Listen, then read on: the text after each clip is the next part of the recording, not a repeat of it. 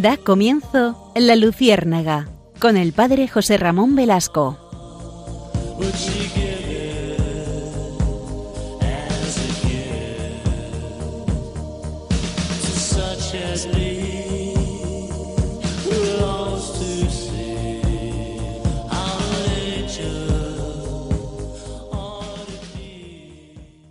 Corría el año de 1517.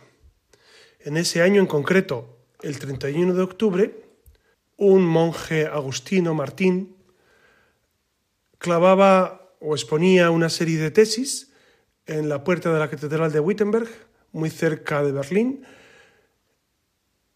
y en estas tesis que él proclamaba, pues definía algunas cuestiones contrarias a la fe de la Iglesia de, los 15 siglos anteriores.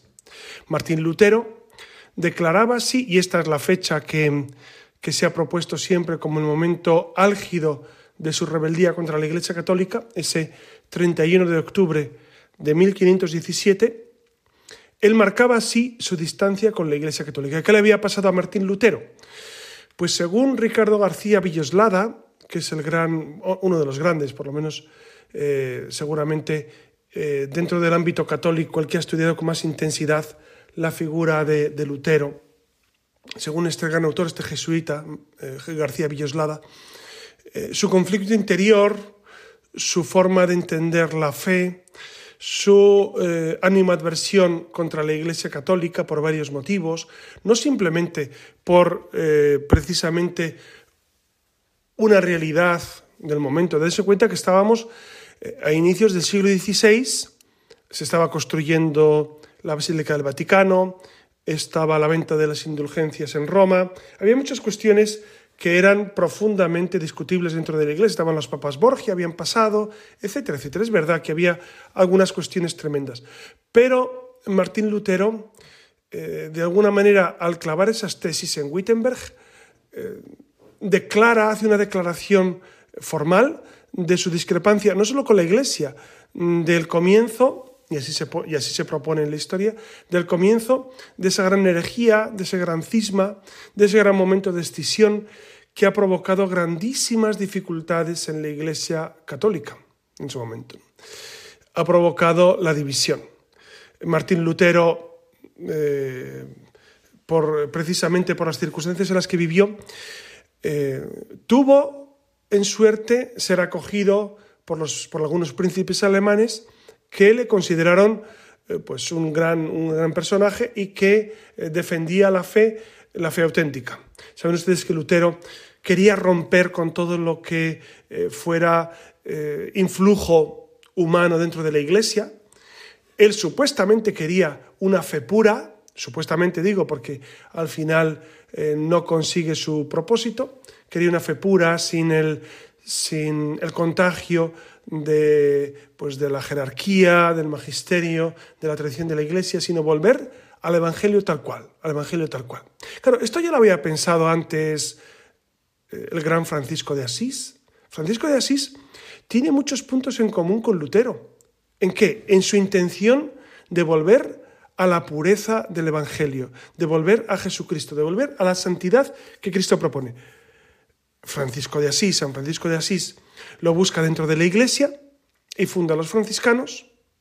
Y dentro de ese proyecto de querer vivir eh, esa inmensa comunión, íntima comunión con la iglesia, se sujeta al Papa, vive esa unión con el Papa y, produce los frutos ubérrimos que hemos visto en, en, la iglesia. ¿no? Los franciscanos siguen siendo una bendición para toda la iglesia. En cambio, Lutero, monje agustino, se separa del magisterio, se separa de la iglesia. ¿Por qué?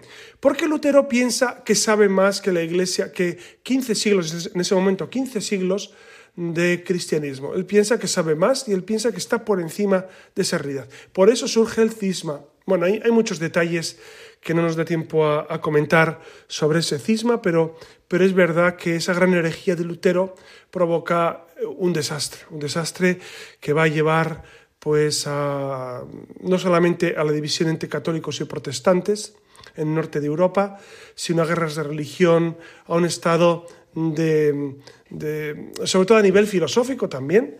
También Lutero a nivel filosófico tiene un gran influjo por esa separación radical entre los ámbitos de, de Dios, del mundo y del yo, del yo filosófico. Eh, es, evidente que Lutero eh, ha marcado un antes y un después para mal en la historia de la Iglesia. En la historia de la Iglesia eh, no, no, no, se puede, no se puede concebir los tiempos modernos sin la presencia de Lutero.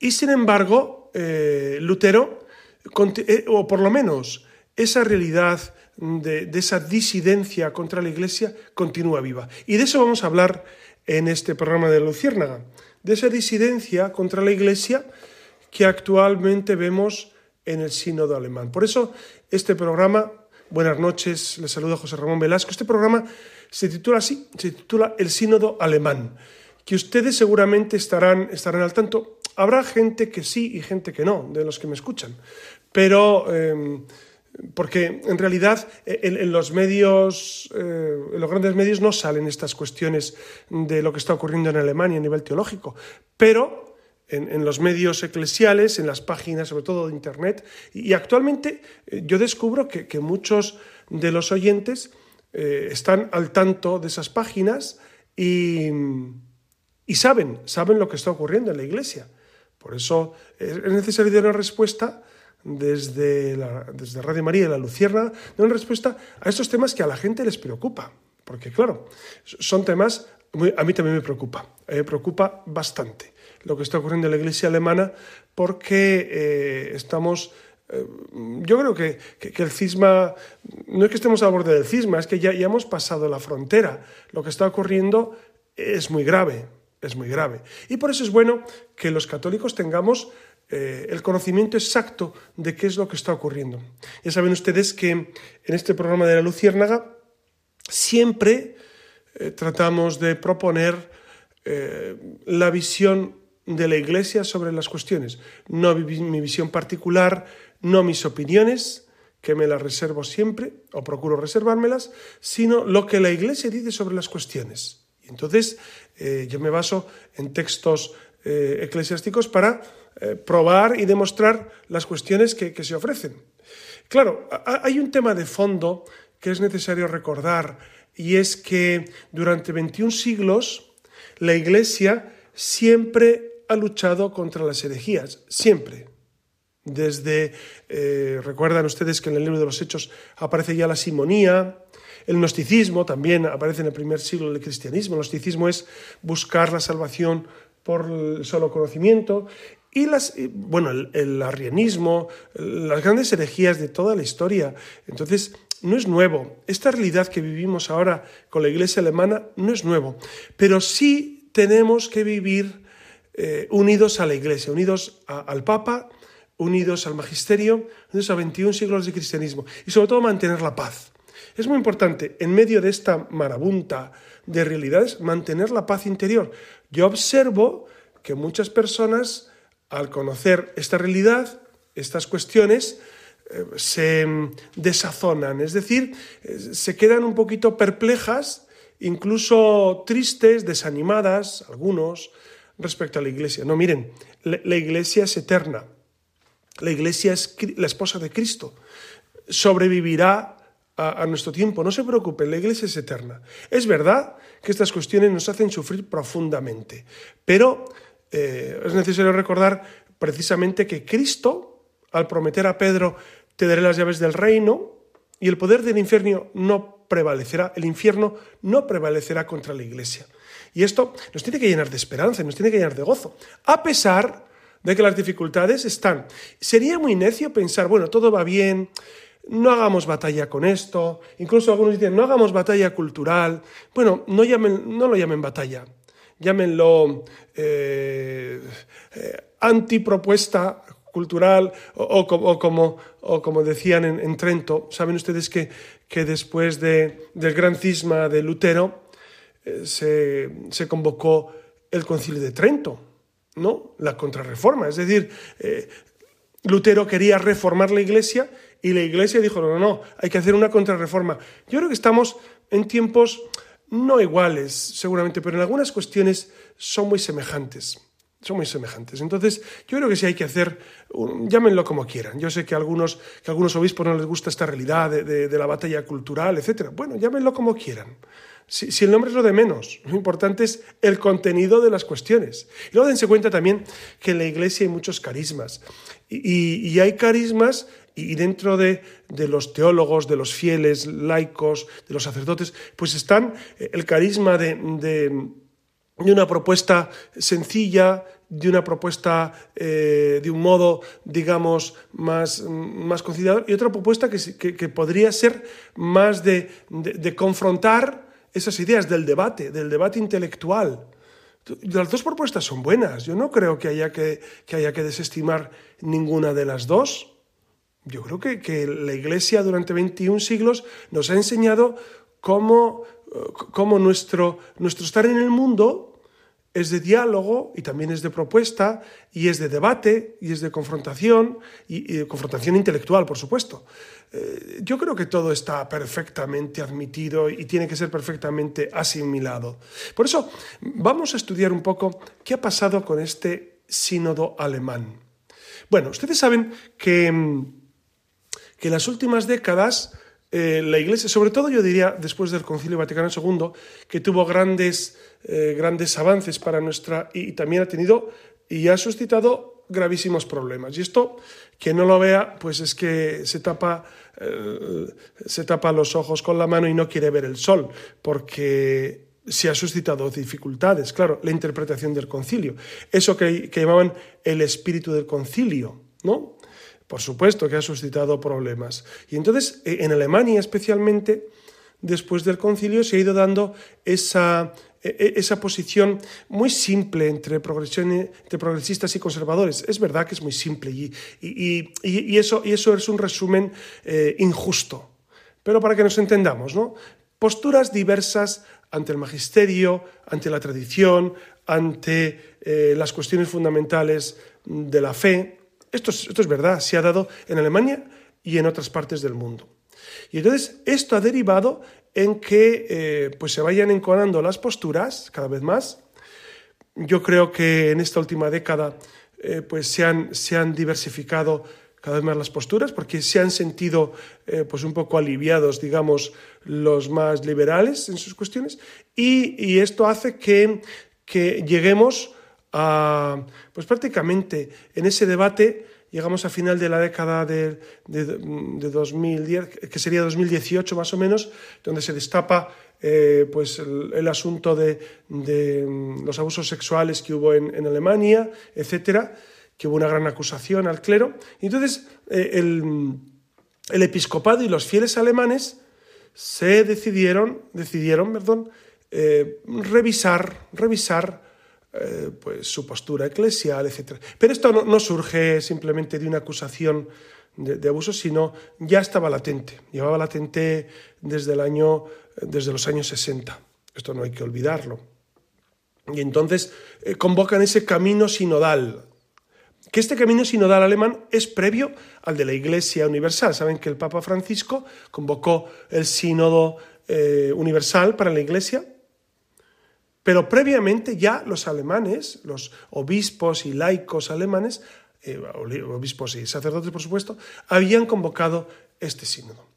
El sínodo alemán no es un sínodo simplemente de obispos, que es una asamblea eh, general de obispos, sino eh, una asamblea en la que los laicos tienen voz y voto en la asamblea sinodal alemán. Es un nuevo formato, por supuesto, que no estaba en el derecho canónico. Ellos inventaron, inventaron este nuevo formato de sínodo en Alemania, en el cual eh, obispos y laicos tuvieran capacidad de voto.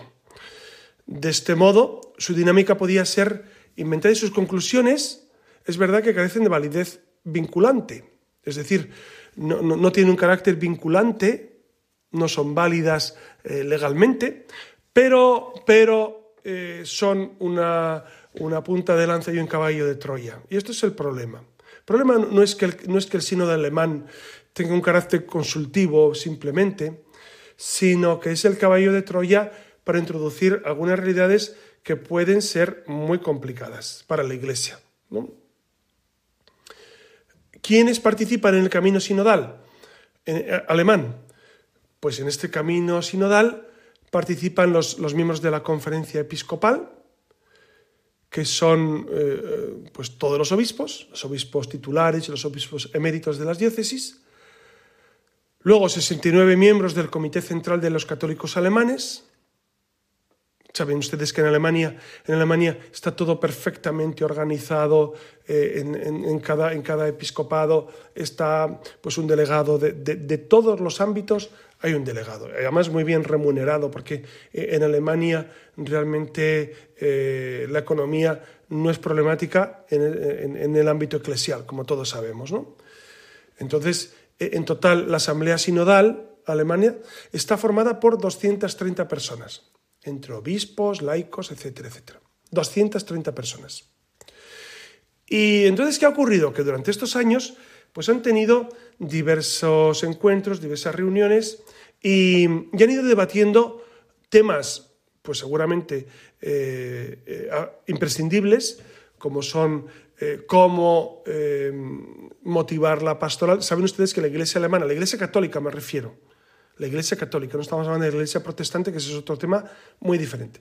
La Iglesia Católica tiene serios problemas, más que en otras partes del mundo. Problemas de vocaciones, no hay vocaciones prácticamente, o muy pocas, problemas de pastoral, problemas de inculturación, porque mucho, mucha gente que va a trabajar a Alemania, aun siendo católicos, no se sienten acogidos, problemas con el pago de los impuestos, porque ustedes saben que para participar y para recibir los sacramentos, usted tiene, si está en Alemania, tiene que declararse seguidor de la Iglesia Católica, por lo tanto pagar los impuestos y, hay algunos, bastantes personas que no quieren pagar esos impuestos y por lo tanto no reciben los sacramentos. Esto es gravísimo, esto es gravísimo y de esto se habla eh, muy poco, pero esto es gravísimo. y esto en la Iglesia alemana está ocurriendo desde hace décadas. Y entonces eh, eh, esto, esto ha, provocado pues una cierta, em, digamos, em, poca armonía, poca armonía dentro de la iglesia, dentro de la iglesia con muchos de los fieles que no se sienten representados y de esto yo tengo noticia directa porque sí he conocido eh, fieles que han estado en Alemania y que, y que se han sentido pues ciertamente, pues por no pagar el impuesto religioso, se han sentido de alguna manera pues eh, marginados, marginados. Esta es la realidad de Alemania y entonces e, e, en este humus surge ese camino sinodal, ese camino sinodal que ha provocado pues lo que, lo que vamos a, observar, lo que vamos a, reflexionar sobre, sobre esto. Eh, la gran pregunta que, nos hacen es, ¿y esto provocará un cisma pues eso lo veremos al final del programa. Si, claro, no somos adivinos ni hijos de adivinos, por lo menos yo no soy adivino y no sé lo que va a pasar, pero, pero eh, tiene visos un poco lamentables todo esto. Dense cuenta que mm, si leemos la historia de la Iglesia, ya en los años 70, fíjese que no me voy lejos, ¿eh? me voy a casi, casi 50 años, y en los años 70 se hablaba de un cisma latente, de un cisma latente en, el norte de Europa. Y de hecho, la secularización del norte de Europa ah, se ha producido a pasos agigantadísimos. Entonces, ese cisma latente era, era, era esa animadversión contra Roma, ese rechazo de los ese complejo antirromano del cual tantas veces se ha hablado, complejo antirromano, es decir, eh, pensar que los países nórdicos, no solamente Alemania, sino los Países Bajos, Francia, etcétera, por supuesto, eh, Inglaterra en menor medida, porque en Inglaterra hay menor número de católicos, etcétera, el Reino Unido, perdón, pues que todo ese complejo antirromano se iba fraguando lentamente. Y es verdad, y es verdad que, que, ese humus ha provocado lo que, ahora, lo que ahora tenemos. Si les parece, Vamos a tener un, momento de, intermedio musical y, yo les voy a proponer, eh, en, este, en este caso, nada menos que a Bach. A Bach, el grandísimo compositor alemán que tantas alegrías nos da y que tanta, y que tanta paz nos trae al alma. ¿no? Si ustedes escuchan a Bach, seguramente descubrirán eh, el Dios del cual nos habla, porque la música de Bach realmente nos habla de Dios. Ustedes saben que, que Bach no era católico. Bach pertenecía al grupo protestante, murió en 1750, Bach.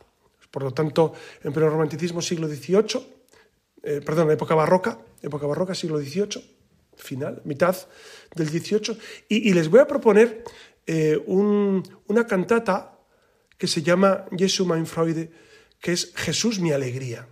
Jesús mi alegría. Bach eh, tuvo muchas dificultades personales, tuvo muchas dificultades personales y aunque fue un hombre eh, pues que, que, tuvo una gran producción, una grandísima producción musical, pero personalmente sufrió mucho. Y, en, este, y en esta canción que les voy a proponer, en este tema, en esta cantata, dice, dice eh, les leo la traducción, la traducción del alemán. Dice, Jesús, mi alegría, de mi corazón el alimento. Jesús, tesoro mío. Ay, desde hace mucho mi angustiado corazón tiene ansia de ti. Cordero de Dios, mi prometido, para mí sobre la tierra nada hay más querido. Es fascinante Bach. Si ustedes tienen oportunidad de escucharlo en internet, es facilísimo. Eh, pero esta cantata a mí siempre me ha fascinado y a ustedes les va a sonar muchísimo. Es una, cantata corta, no una de cuatro minutos, pero nos introduce precisamente en ese amor profundo de Bach por el Señor y, es, verdad que, este sentido alemán, no olvidemos que de Alemania nada menos que ha salido Benedicto XVI. Es decir, de Alemania han salido eh, teólogos de una talla impresionante, impresionante, que han ayudado a la Iglesia intensamente. Por eso tenemos que valorar mucho esta Iglesia alemana que tanto bien ha hecho al mundo, aunque en ocasiones, como estamos viendo en este programa, eh, sea, sea necesario reflexionar sobre la misión de la Iglesia alemana en el mundo. Escuchamos la cantata de Bach y continuamos.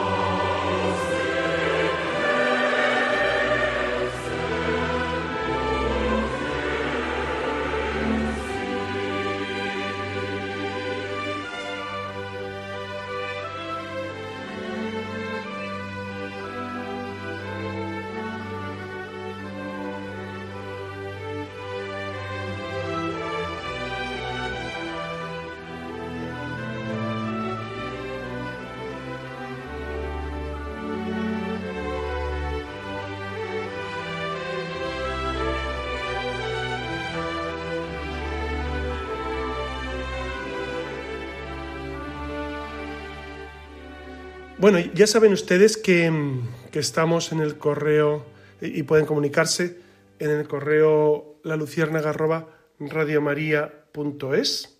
Y, y es verdad que, que he, recibido eh, varios, varios eh, correos muy interesantes, muy interesantes, porque mm, en general son, bueno, todos, no, en general iba a decir, todos son a favor, pero, es que eh, sí, o sea, no, no, tengo ningún, ningún problema en que en ocasiones, en ocasiones alguno ponerse de acuerdo, pero, pero observo que, que, ustedes pues están muy de acuerdo con lo que vamos proponiendo, eh, especialmente el último programa, que era precisamente sobre ese feminismo cristiano, ustedes recordarán hace 15 días, estábamos celebrando también el 8M, el 8 de marzo, y tuvimos ese programa sobre el feminismo cristiano y ha suscitado pues, muchas inquietudes y, estamos muy de acuerdo en el fondo de la cuestión, sobre ese feminismo cristiano, sobre ese modelo de la Virgen María como auténtica mujer.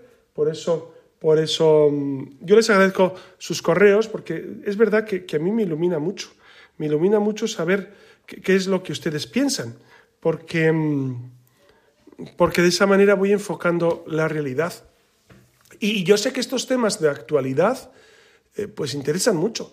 Y hay muchas personas en Radio María, algunos escuchan este programa por casualidad, lo sé, porque algunos van en el coche o están, tienen insomnio y dicen, bueno, vamos a verlo, vamos a escucharlo, perdón, y, vamos a ver qué nos cuenta. Otros lo escuchan en su podcast, se lo bajan de, Google. Si ustedes meten en Google eh, la Luciérnaga Radio María, pues ahí está el podcast y se lo pueden escuchar en su ordenador perfectamente. Y es verdad que, que, muchos de ustedes eh, me han dicho la necesidad que tienen de, que, de, aclarar estas cuestiones de la fe que, son tan importantes. ¿no? Por eso vamos a continuar, vamos a continuar, si les parece, con este, este sínodo de Alemania. Y vamos a ver qué se ha aprobado, porque la semana pasada se aprobaron varias cuestiones sobre, eh, sobre la fe de la Iglesia. Repito, no tiene carácter definitivo, es decir, es simplemente un órgano consultivo. Es el Papa el que tiene que decidir sobre las cuestiones fundamentales de la Iglesia. Pero es sospechoso lo que proponen, muy sospechoso. ¿no?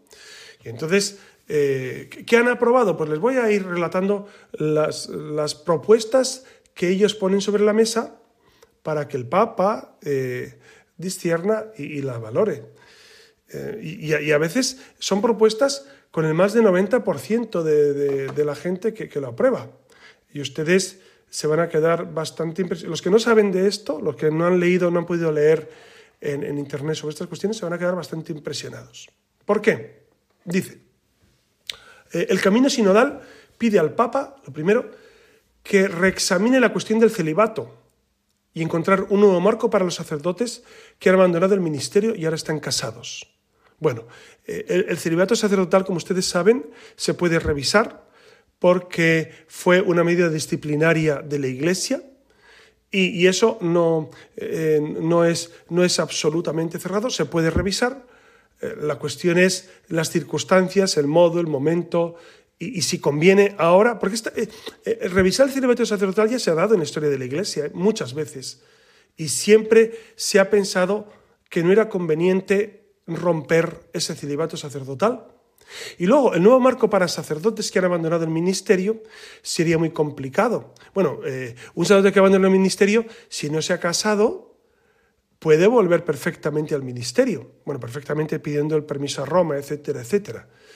Eh, el problema es que ellos proponen que incluso los que están casados puedan volver al ministerio.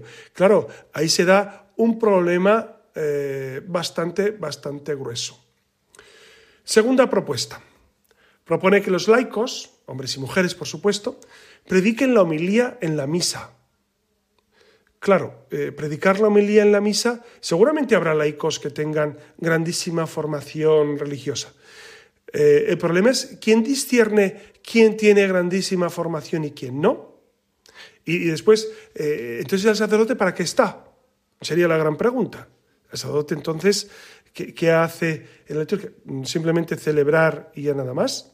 Eh, entonces, la, misión de enseñar que tenemos los sacerdotes, con esa, con esa triple misión de regir, eh, enseñar y santificar, ¿dónde queda? Es un tema muy delicado. Y es verdad que se propone también que los laicos celebren bautismos. Los, saben que los bautismos los pueden celebrar en peligro de muerte. Eso. O con un permiso especialísimo del obispo, por ejemplo, en tierras de misión, donde a un laico se le podría dar el permiso eh, en, circunstancias extremas. O que dispensen otros sacramentos, como por ejemplo que, es, que reciban las promesas en el sacramento del matrimonio. Que esto, de nuevo, en tierras de misión, eh, pues en circunstancias extremas, pueden ser testigos del matrimonio. Esto todavía se hace. Pero, pero en Alemania van más allá. Quieren que los laicos. Eh, en el fondo, es, eh, es un fenómeno extraño porque es sacralizar a los laicos.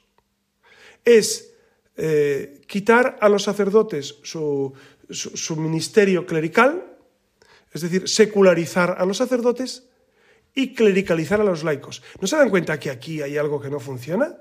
¿No sería mejor que los sacerdotes sean buenos sacerdotes, buenos sacerdotes, y que los laicos seamos buenos laicos, cada uno en su momento? ¿Los laicos están para celebrar sacramentos o para anunciar a Jesucristo en medio del mundo? Es la pregunta que yo les haría. Incluso el texto inicial del, sínodo eh, era rocambolesco, rocambolesco porque el texto inicial preveía que los laicos pudieran confesar como una especie de, orientación espiritual.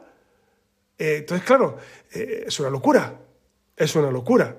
Entonces, eh, claro, es considerar la confesión como una especie de, coaching, como una especie de asistencia más o menos psicológica. Y claro, si es eso, pues cualquiera lo puede hacer.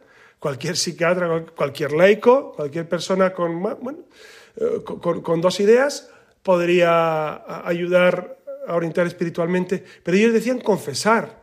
Es que, claro, ese límite era demasiado. En esto, hasta los obispos, fíjense, hasta los obispos bloquearon porque se dieron cuenta que era, que era desbarrado. Los obispos que han votado a favor de la mayoría de estas propuestas. ¿eh? Esto no nos lo podemos olvidar. Otra de las propuestas que hacen los obispos alemanes, eh, de la cual ya hablamos en otro programa, es la bendición de las parejas del mismo sexo y divorciadas parejas homosexuales, que ustedes saben que eh, es, legal eh, el matrimonio, ¿no? Saben ustedes que, que, a, nivel eclesiástico nosotros no defendemos que se llame matrimonio a una pareja, a una pareja de homosexuales, sino simplemente pues un, pues una, porque es de evaluar el término. Bueno, pues estos, e, estos obispos, perdón, los obispos y los laicos en este sínodo, proponen la bendición de parejas del mismo sexo y la bendición de parejas divorciadas. Esto es muy grave, esto es muy grave. ¿Por qué? Porque entonces, si todo es matrimonio, nada es matrimonio. Si todo sirve, nada sirve. ¿Ustedes me entienden?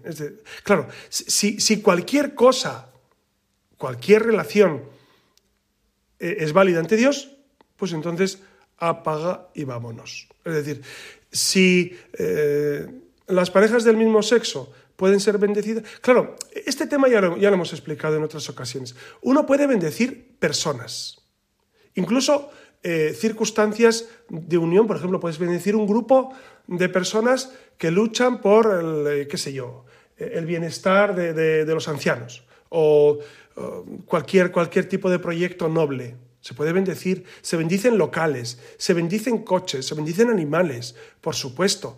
No se puede bendecir una relación de pecado, no se puede bendecir. No se puede bendecir una pareja del mismo sexo. ¿Por qué? Porque entraña pecado, porque tener relaciones homosexuales es pecado. Del mismo modo que no se puede bendecir una persona que vive con otra sin estar casada, aunque sean heterosexuales, no se puede bendecir. Porque es pecado. Tener relaciones sexuales con una persona que no es tu esposa, tu esposo, es pecado. Entonces, eh, no se puede bendecir eso y pensar que, hay que darle carta de ciudadanía a una realidad que, está fuera de lo normal. Pero esto no es de ahora, hermanos. E, esto es, esto es desde, el, eh, el, Génesis. El Génesis en Sodoma y Gomorra ya se hablaba de esta realidad y, y, durante todo el Antiguo Testamento y el Nuevo se habla de la realidad de vivir pues esa pureza, Que luego cada uno va eligiendo su modo de vida. Bueno, pero, pero encima no pidas que Dios bendiga el pecado. Es que ¿cómo va a decir Dios el pecado? Bueno, pues, pues esta realidad se ha aprobado en el sínodo y, y, quieren hacer y han establecido un texto oficial de oración de bendición. Lo cual está. Saben que la Sagrada Congregación Palatina de la Fe ya habló sobre esta realidad y dijo que es imposible bendecir parejas del mismo sexo o parejas divorciadas vueltas a casar. ¿no? Es decir, no casadas por la iglesia, no se puede bendecir, no hay, no, hay, posibilidad. ¿no? Otro aspecto interesante dentro de esa, que este, este es más interesante, es, em, se pide a los obispos que elaboren un código de disciplina para los sacerdotes, y eso está perfecto, sobre todo a raíz del tema de los abusos sexuales. ¿no? Y eh, el problema es que el documento crea la figura de una persona, persona de control, que debería asegurar el seguimiento de los sacerdotes denunciados o implicados, para verificar, por ejemplo, que siguen la terapia o que no cambien de diócesis. Bueno, esto lo debería hacer el obispo en cada diócesis. Esto está contemplado en, en, los documentos del magisterio de la Iglesia. El obispo de cada diócesis tiene que hacer un seguimiento a los sacerdotes que han sido denunciados o están implicados en delitos de este tipo. Eso, eso ya está pensado, no hace falta, eh, lo que hace falta es cumplir eh, las normas que ya tenemos. Otro aspecto que han, que han votado el sínodo alemán es, versa sobre los abusos de poder contra mujeres en la Iglesia. Pide que se tomen medidas para un mejor reconocimiento de los abusos espirituales y sexuales de adultos y en particular de mujeres, lo cual es absolutamente necesario es decir, eh, tomar medidas para que, para que se eviten absolutamente, absolutamente eh, esos abusos espirituales o sexuales sobre adultos, es evidente, es evidente que es necesario eh, poner límites a esto. Entonces, e-, esto ya está de, alguna manera determinado en la legislación eclesiástica, pero, pero no está mal el reincidir en ello y el, y el volver a insistir en que esto se debe evitar absolutamente, esos abusos de cualquier tipo, de cualquier tipo. Otro tema que han votado el eh, alemán, el alemán es gestionar la diversidad sexual. ¿Qué significa esto? Pide ser más inclusivos en la Iglesia con las personas transexuales e intersexuales y elegir la opción diverso como género en los registros de bautismo. También se propone permitir el cambio posterior de género en los mismos registros. Bueno, aquí tenemos varias dificultades eh, importantes, importantes ¿no? Por supuesto, miren, la Iglesia desde siempre ha considerado que la persona humana, independientemente de su actividad, sea virtuosa o sea pecaminosa, es querida. Toda persona es querida por sí misma, toda persona. Seas de la condición que seas, eres querida por Dios y querida por la Iglesia, siempre. Pero esto no es de ahora, ¿eh? llevamos 21 siglos así, porque Cristo viene a inaugurar esta realidad, eh, este amor universal y este aceptar a todas las personas.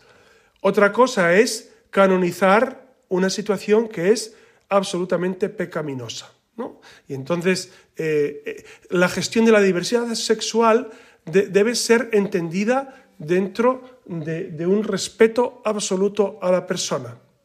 A la persona. Y otra cosa es, la cuestión que se habla sobre em, precisamente, precisamente el tema de, el cambio del género, el cambio de género en los, eh, en los registros. Ustedes saben que los registros de bautismo son documentos oficiales y que no se puede cambiar así como así eh, pues un, registro que ya está estipulado de ese modo. Entonces, entonces eh, la verdad es que ahí no se podría hacer eh, ese cambio en el texto porque es un libro histórico, un registro de bautismos.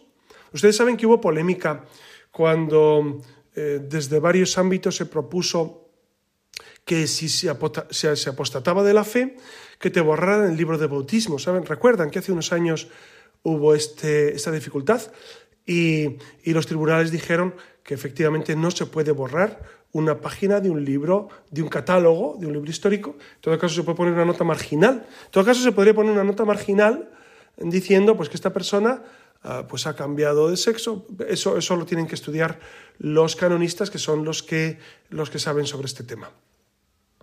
Y otro aspecto interesante que, el, que el sínodo, el sínodo alemán propone, es permitir el diaconado femenino, es decir, que las mujeres sean diáconos.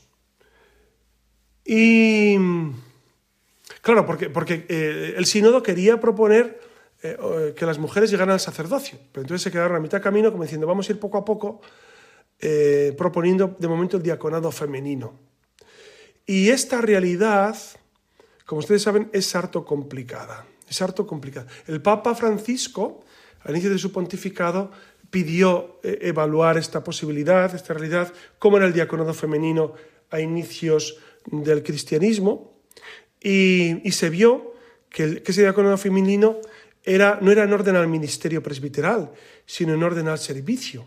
Entonces, en orden al servicio, pues se podría eh, eh, intuir alguna realidad de este tipo, pero pero no es lo que propone el sínodo. El sínodo, el sínodo en el fondo, propone ir poco a poco abriendo la brecha para el sacerdocio femenino. Ustedes saben que el sacerdocio femenino, eh, Cristo mismo no lo contempló. ¿Y por qué? Porque miren, cuando Cristo instaura el sacerdocio, que es en la última cena, ¿quién tenía más prerrogativas? ¿Quién estaba más preparada? ¿Quién tiene el alma más pura para ser sacerdote? La Virgen María. La Virgen María era la primera, bueno, y María Magdalena precisamente, que fue la primera a la que se anunció la resurrección, pues eran, eh, pero sobre todo la Virgen, pues ¿quién mejor que ella para ser sacerdote? Y sin embargo, Cristo no elige a la Virgen para el sacerdocio, no elige a las mujeres. Cristo dispone que sean hombres. Esto ya quedó, quedó dicho, en la historia de la Iglesia ha quedado dicho en muchas ocasiones, pero el Papa Juan Pablo II eh, declaró que esta doctrina es definitiva, es decir, no se puede volver sobre el sacerdocio femenino. Y, no es ser más o menos, y esto ya lo hablamos en otro programa sobre el feminismo.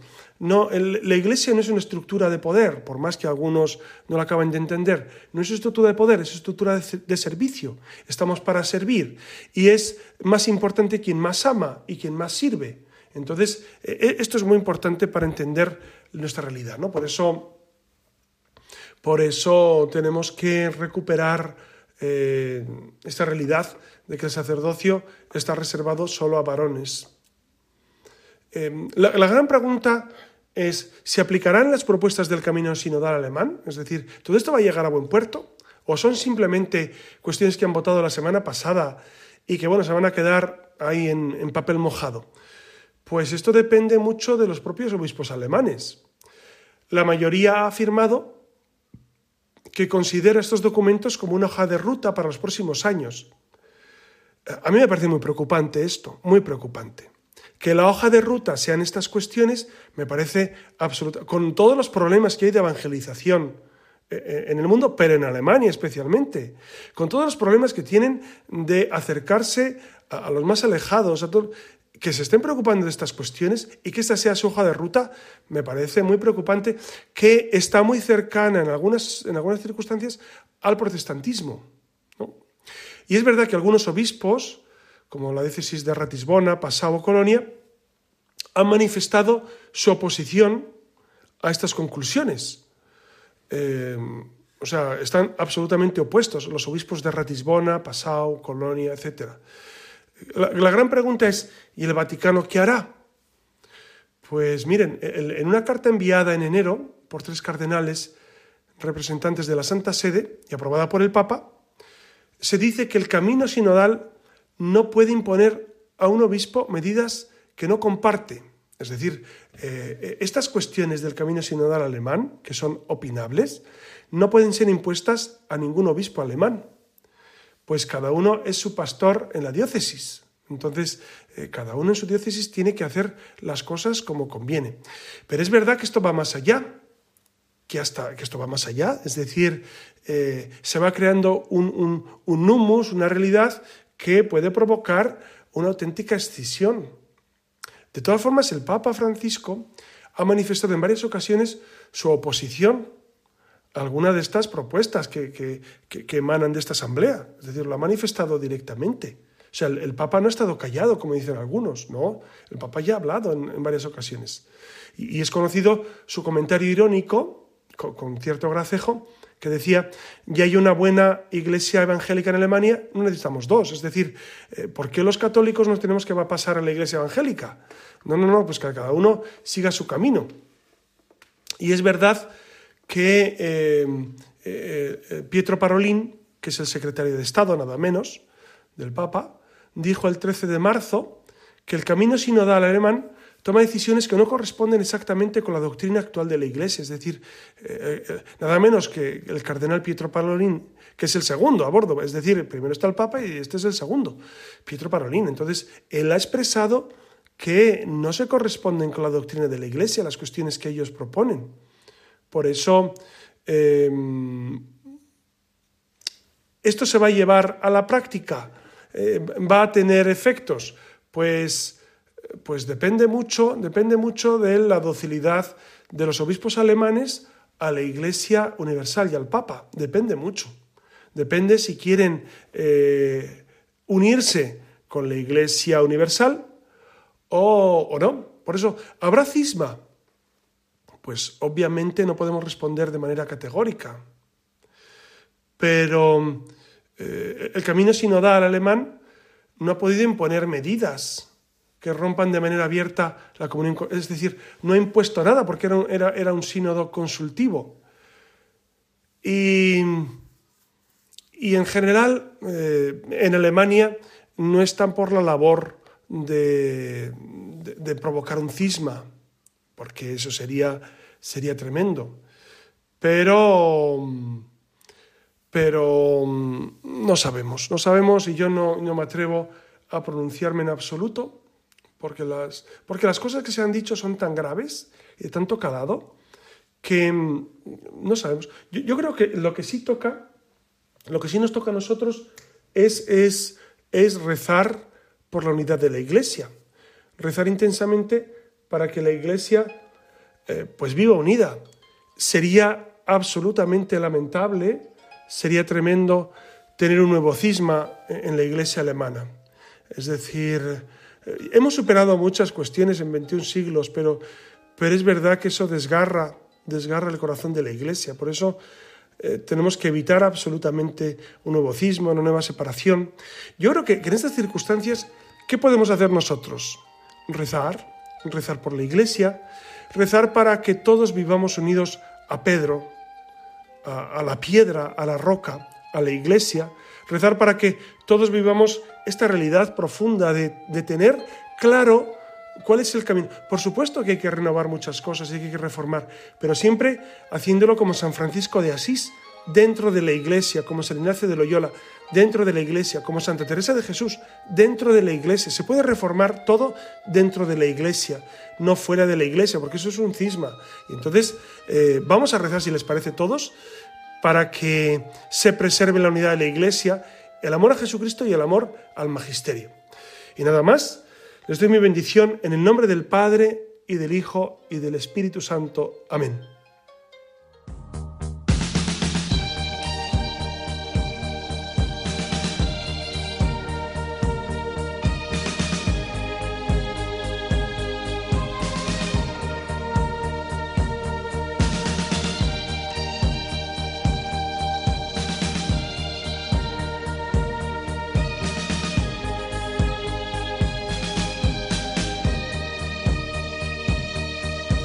Han escuchado en Radio María La Luciérnaga con el padre José Ramón Velasco.